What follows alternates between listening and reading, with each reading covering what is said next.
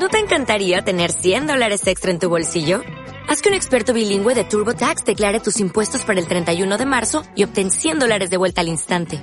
Porque no importa cuáles hayan sido tus logros del año pasado, TurboTax hace que cuenten. Obtén 100 dólares de vuelta y tus impuestos con 100% de precisión. Solo con Intuit TurboTax. Debes declarar para el 31 de marzo. Crédito solo aplicable al costo de la presentación federal con TurboTax Full Service. Oferta sujeta a cambios o cancelación en cualquier momento. Hola, ¿qué tal? Soy Fran, Fran Izuzquiza, el autor de este cuaderno de podcasting. Esto es una pequeña cuña antes de empezar para darte la bienvenida si es la primera vez que lo escuchas y para darte las gracias si eres habitual. Y precisamente si eres habitual y te gusta este cuaderno de podcasting, permíteme que te recuerde que está disponible en formato libro, tanto en papel como libro electrónico. El título es El gran cuaderno de podcasting, así bien pretencioso, y está editado por Kailas.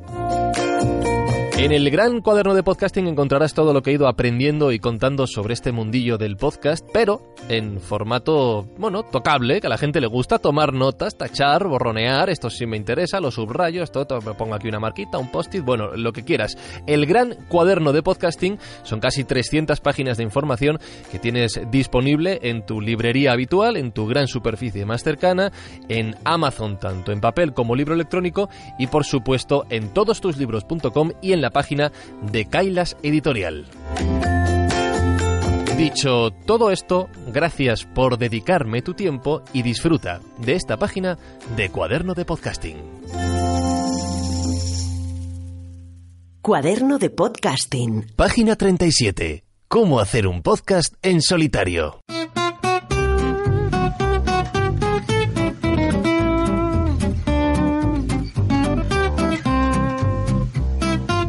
Cuando nos planteamos la idea de arrancar nuestro podcast, una de las primeras preguntas que nos hacemos es ¿qué formato vamos a utilizar para llevarlo a cabo? ¿Vamos a hacer entrevistas a expertos en nuestro tema? ¿Una tertulia con amigos que compartan nuestra afición?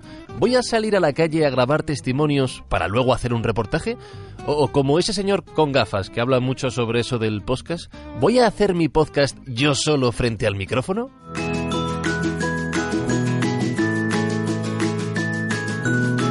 Hacer tu podcast en solitario es, lógicamente, la opción más sencilla. Tiene sus ventajas, como que no dependes de nadie para decidir las fechas de grabación, de edición y de publicación, y sus inconvenientes, como que toda la responsabilidad de que el producto salga adelante recae exclusivamente sobre tus hombros. Como ser autónomo, vaya, pero aplicado a este mundillo.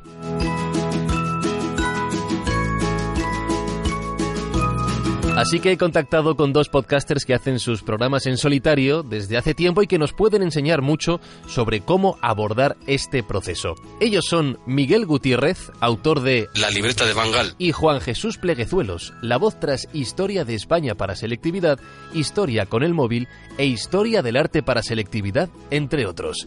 Le ha cogido el gusto a esto de hacer podcast él solo y no deja de crear. Es imparable.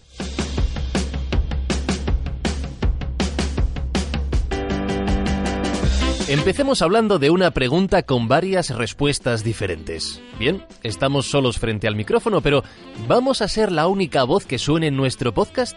En el caso de Juan Jesús, se decantó por el sí. Bienvenidos, amigos y amigas, a Historia de España para Selectividad tema 14.4. Soy profesor de historia de instituto y tengo una misión. Juan Jesús, que es profesor de historia en secundaria y bachillerato, veía que faltaban recursos educativos sobre su especialidad en formato audio, más allá de programas de historia muy conocidos en radio, como Ser Historia de Nacho Ares o La Rosa de los Vientos con el mítico Juan Antonio Cebrián. Y es que a su juicio, el sonido, la palabra, es la forma más eficiente de comunicación y enseñanza, sobre todo frente a la ola del vídeo y la imagen que se ha vivido en los últimos años con el desarrollo de Internet. Y me parece hoy día fundamental que retomemos y reforcemos el uso de la palabra. Y es una cosa que siempre he tenido clarísima y por eso este formato, bueno, para mí es mi hábitat natural como profesor, ¿eh? el ofrecerle a mis alumnos pues narraciones orales de esas explicaciones, a ser posible entretenida, a ser posible amena, y ayudarles en sus estudios, pero siempre usando la palabra, usando la palabra porque ya digo, siempre he creído que fomenta la imaginación y bueno, el podcasting va como un guante para este para esta función, ¿no? Y mientras Juan Jesús se decidió por este formato, Miguel Gutiérrez escogió otra forma de estar solo frente al micrófono.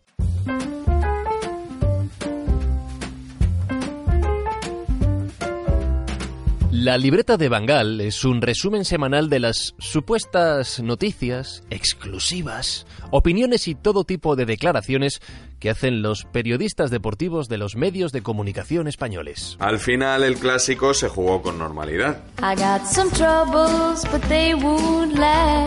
Salvando el hecho de que Barça y Madrid se concentraron en el mismo hotel como ya adelantó Roberto Gómez. ¿Te van a condecorar los mozos? Espero, pues me lo merezco. En la planta 9 de este hotel se aloja toda la plantilla del Real Madrid. Está reservada la planta 10, la planta 10 entera reservada para la expedición del Real Madrid. Planta 9. En este podcast, Miguel ejerce de conductor, de guía, entre los cortes de audio a los que va dando paso para armar el relato de cada semana. Un formato que ya venía haciendo en diferentes soportes, como su web, como sus redes sociales y durante cinco años en el programa Radio Estadio de Onda Cero. Cuando su colaboración radiofónica terminó, los oyentes de la libreta animaron a Miguel a pasarse a formato podcast, lo que le produjo rechazo en un principio, dada la cantidad de trabajo que supone el desarrollo de cada capítulo. Y ese fue el primer gran reto que afrontó. Ahora, haciendo el mismo producto que antes, estaba solo con toda la responsabilidad. Lo que es el formato yo lo había ido pensando eh, especialmente durante la última temporada de Radio Estadio, porque bueno, yo tuve que empezar a manejar editores de sonido, porque en, los primeros años pues tenía que molestar a redactores de la radio para que me sacaran cortes, les enviaba enlaces, ellos pues evidentemente tenía que disponer de su tiempo y, yo no estaba cómodo con eso, a veces tampoco sacaban los cortes exactamente como yo los quería, entonces lo más práctico para todos, lo mejor para todos era que yo aprendiera a manejarlo, ¿no? En, en ese proceso, digamos, autodidacta con el editor, con el Audacity, fui probando cosas y pensé que se podía hacer eh, un formato así, ¿no? Con, un montaje más dinámico, con, con frases eh, insertadas en mitad de la narración. Por cierto, un detalle.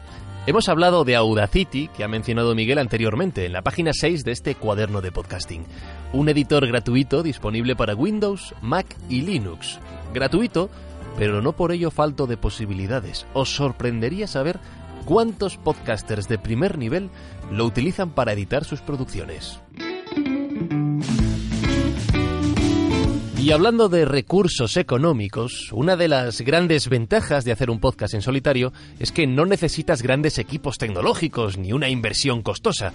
Ya he comentado más de una vez que muchas páginas de este cuaderno las grabo con un Samsung Q2U, un micrófono USB que vale en torno a 80 euros. Los casos de Juan Jesús y Miguel son bastante parecidos. En la actualidad tengo cuatro podcasts activos. Eh, una historia con el móvil, historia de España para selectividad, historia del arte para selectividad y el paseo de los libros. Me gusta que Juan Jesús especifique lo de en la actualidad, porque en el momento en que escuchéis estas palabras, podrían ser ya 5, 6, 8, 12. Para los oyentes de la libreta, esto es un a día de hoy. En toda regla. Los tres primeros los grabo con un micrófono Blue Yeti y el programa de grabación es el GarageBand. Tengo que decir que bueno, el Blue Yeti es bastante bueno, aunque es verdad que lo adquirí quizá un poco por capricho y es que me, veo bastante guapo con, el micrófono, pero, pero funciona, es muy, es muy bueno, ¿no? Que es el mismo que utiliza Miguel Gutiérrez para la libreta. Y usándolo, se dio cuenta de que no toda la importancia en la calidad de la grabación de la voz recae sobre el propio micrófono. Al principio grababa en un, bueno, en un despacho en el que trabajo, eh, es un sitio muy pequeño, muy cerrado, entonces claro, yo no me daba cuenta de que el sonido pues rebotaba en las paredes y parecía que estaba grabando desde una gruta, ¿no? Me recomendaron, ya que tengo que grabar en casa, utilizar la habitación más amplia, en este caso el salón, evitar que el sonido rebotara especialmente en cristales y bueno, pues eh, conseguí mejorarlo un poco. De hecho, no sé si esto lo he contado aquí, yo grabo mis podcasts en casa, en un escritorio que tengo montado bajo una cama alta, estilo litera. El colchón que hay encima de mi cabeza ayuda a evitar casi todos los rebotes del sonido que tiene la habitación por sí misma. Si eso ocurre, ya puedes tener el mejor micrófono del mundo que no vas a poder evitar que suene a cueva, como decía Miguel. De hecho, los micrófonos de condensador, más sensibles, acentúan ese efecto. Hemos dejado a Juan Jesús con la palabra en la boca sobre cómo graba su cuarto podcast, por cierto. El otro podcast, el del Paseo de los Libros, lo grabo en la calle, lo grabo con un Xiaomi 9 mientras paseo, pues le voy hablando al, micrófono de los auriculares del móvil y ahí pues eh, con eso lo voy grabando, ¿no? Y quiero volver a mi orígenes, quiero volver a mi orígenes y quiero volver a grabar todo con el móvil de teléfono. Para ello eh, me voy a pillar un micrófono dinámico porque he probado a conectar el Blue Yeti al móvil y pasa que si me voy al salón de la casa hay mucho eco. Mira tú qué casualidad. Quiero probar ah, con un micrófono dinámico a ver si se escucha mejor. Y es que estoy obsesionado con el proceso de, de creación para que sea lo más óptimo y rápido posible. Y quiero ahorrarme encender el ordenador de mesa. O sea, no quiero ni tener que encender el ordenador de mesa y hacerlo todo, todo, todo, todo con el móvil para que sea lo más rápido y eficiente posible. Y esta es la clave en mayúsculas, la clave cuando hacemos un podcast en solitario, la eficiencia. Ahorrar tiempo de la mejor forma que encontremos sin perder la calidad de nuestro producto. Vamos a tener muchas cosas que hacer en el camino del podcasting, así que intentemos que nos lleven el menor tiempo posible, porque seguramente a ninguno nos sobra.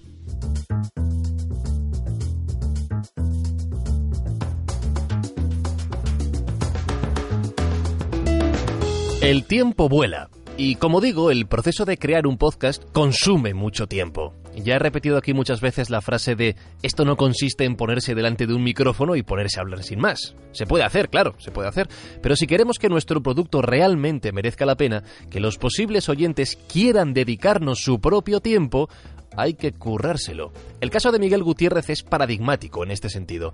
Tiene que repasarse muchas, muchas horas de tertulias de radio y televisión para encontrar la historia de la que quiere hablar cada semana y sacar los mejores cortes que le sirvan para hilar su relato. Yo suelo decir que tardo 12 horas aproximadamente en hacer cada capítulo, pero hay semanas que son más. Yo hay semanas que calculo que puedo estar 15, 16 horas.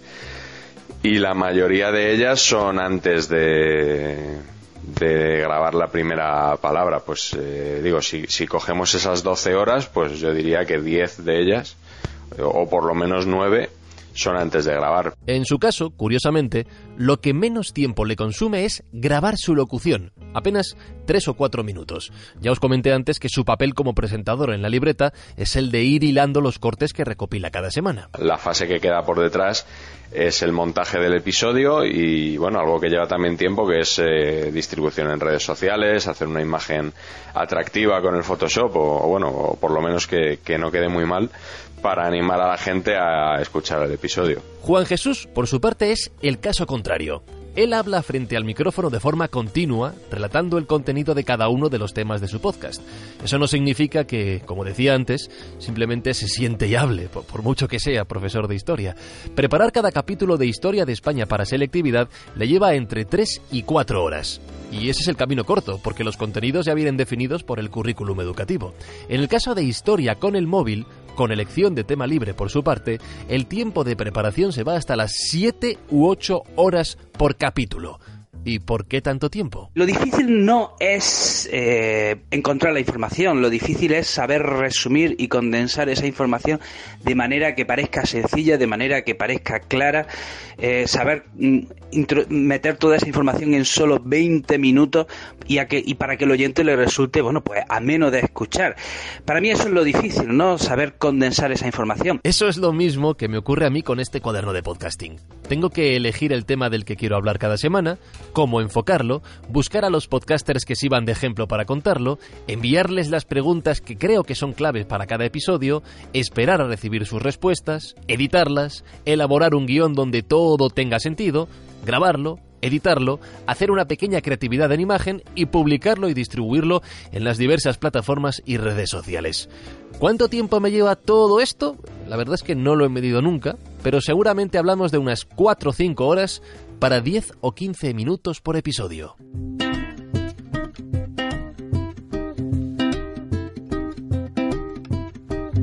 Llegados a este punto, suena estresante, ¿no? Bueno, os diré que si realmente os gusta lo que hacéis, no os importará dedicar todo este tiempo a grabar un podcast. Repito, si realmente os gusta lo que hacéis. Eso ya, claro, queda a vuestro juicio. Como último consejo, les he preguntado a Miguel y a Juan Jesús qué le dirían a una persona que quiere empezar su podcast, pero se siente insegura frente al micrófono porque nunca se ha visto en esa situación. Quizás sea tu caso. Si es así, allá van dos buenas reflexiones. Bueno, yo le diría que yo tuve también esa inseguridad, no, no tanto por el momento de hablar como por, bueno, pues eh, tenía ciertos reparos de si mi podcast iba a sonar demasiado casero o si mi locución no iba a estar acorde con, con, lo que quería contar. Eh, consejo, pues le diría que, que ya que el podcast eh, nos permite mm, ser nosotros los dueños de todo, los jefes de todo, que elija un formato en el que se sienta cómodo, en el que se sienta eh, protegido desde el primer día. Yo hace poco además eh, leí, bueno, hace ya unos meses, leí un artículo en el que decían que el directo estaba sobrevalorado en, en radio. Y bueno, me sentí bastante reconfortado porque siempre he pensado algo así, ¿no? respetando mucho a la gente que hace directo, precisamente porque me parece dificilísimo y yo seguramente no lo haría bien. Eh, bueno, pues en vídeo, puedo, decir que en vídeo esa, esa cualidad, pero que no todos tenemos por qué tener esa cualidad y podemos eh, apoyarnos en, en, nuestras fortalezas. En este caso, pues mi podcast yo trato de intervenir lo menos posible soy una persona a la que no le gusta mucho hablar, que no se siente muy cómodo en, esas situaciones, entonces mm, tengo una intervención mínima y siempre con, con un guion que preparo mucho.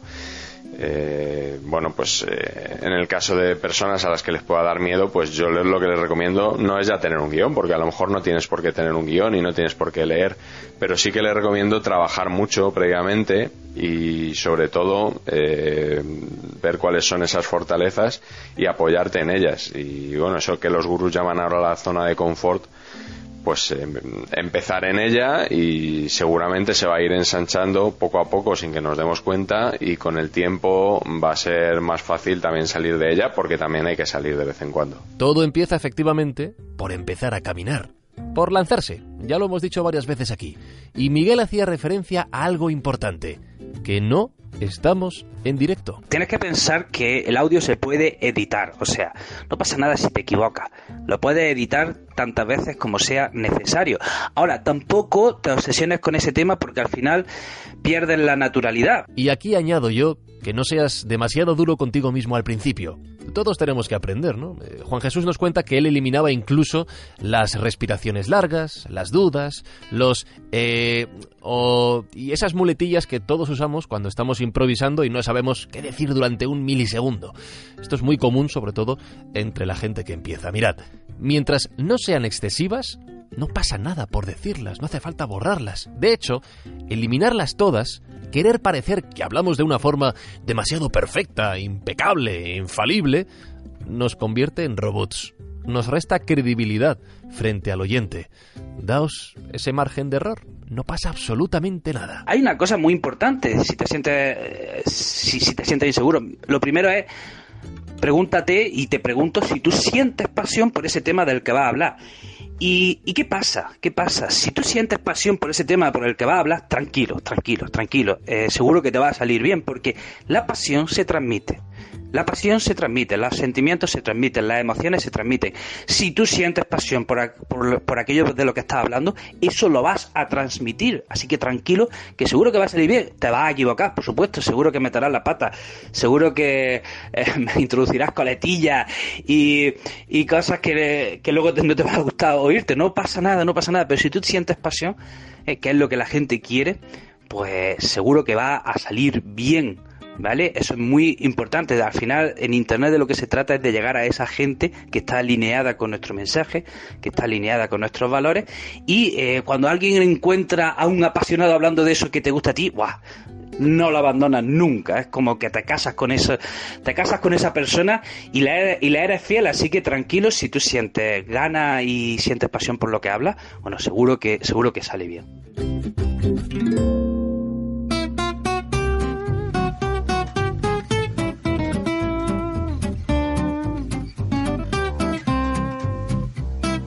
Qué barbaridad, no, no lo habría dicho mejor, la verdad. Ahí queda, seguid el ejemplo y los consejos de Miguel y de Juan Jesús.